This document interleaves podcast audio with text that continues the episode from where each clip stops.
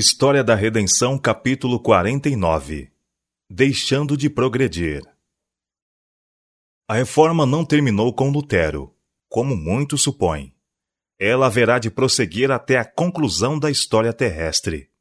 Lutero tinha uma grande obra a fazer, em refletir a outros a luz que Deus permitiu brilhasse sobre ele. Todavia, não recebeu toda a luz que devia ser dada ao mundo.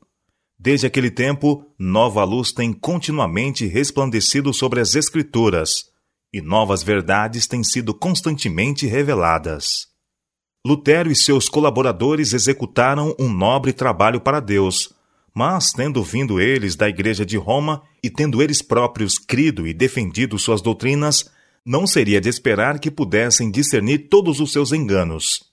Seu trabalho foi quebrar os grilhões de Roma e dar a Bíblia ao mundo, embora houvesse importantes verdades que deixassem de descobrir, e graves erros a que não renunciaram.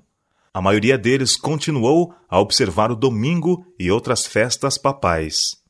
Na verdade, eles não consideravam como tendo autoridade divina, mas criam que devia ser observado como dia de culto, geralmente aceito. Havia alguns entre eles, entretanto, que honravam o sábado do quarto mandamento. Entre os reformadores da Igreja, um lugar honroso deve ser dado a todos aqueles que foram firmes em reivindicar uma verdade geralmente ignorada, mesmo pelos protestantes, aqueles que mantinham a validade do quarto mandamento e a obrigação do sábado bíblico. Quando a reforma varreu as trevas que pairavam em toda a cristandade, os guardadores do sábado foram postos em foco em muitas terras. Os que receberam as grandes bênçãos da reforma não foram avante na trilha tão nobremente aberta por Lutero. Poucos homens fiéis levantaram-se de tempos em tempos para proclamar novas verdades e expor erros longamente acariciados, mas a maioria, como judeus nos dias de Cristo, ou os papistas no tempo de Lutero, estavam satisfeitos em crer como creram seus pais e viver como eles viveram. Dessa maneira, novamente a religião degenerou em formalismo e erros e superstições que teriam sido postos de lado, tivesse a Igreja continuado a andar na luz da palavra de Deus, foram retidos e acalentados. Assim, o espírito inspirado pela reforma gradualmente morreu, até que houve quase tão grande necessidade de reforma nas igrejas protestantes como na Igreja de Roma, no tempo de Lutero.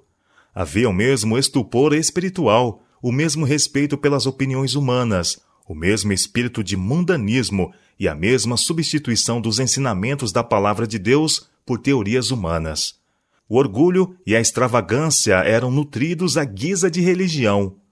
As igrejas tornaram-se corrompidas através de suas alianças com o mundo. Assim se degradaram os grandes princípios pelos quais Lutero e seus fiéis colaboradores tanto fizeram e sofreram. Quando Satanás viu que falhara em esmagar a verdade pela perseguição, de novo recorreu ao mesmo plano de comprometimento que havia conduzido à grande apostasia e à formação da Igreja de Roma.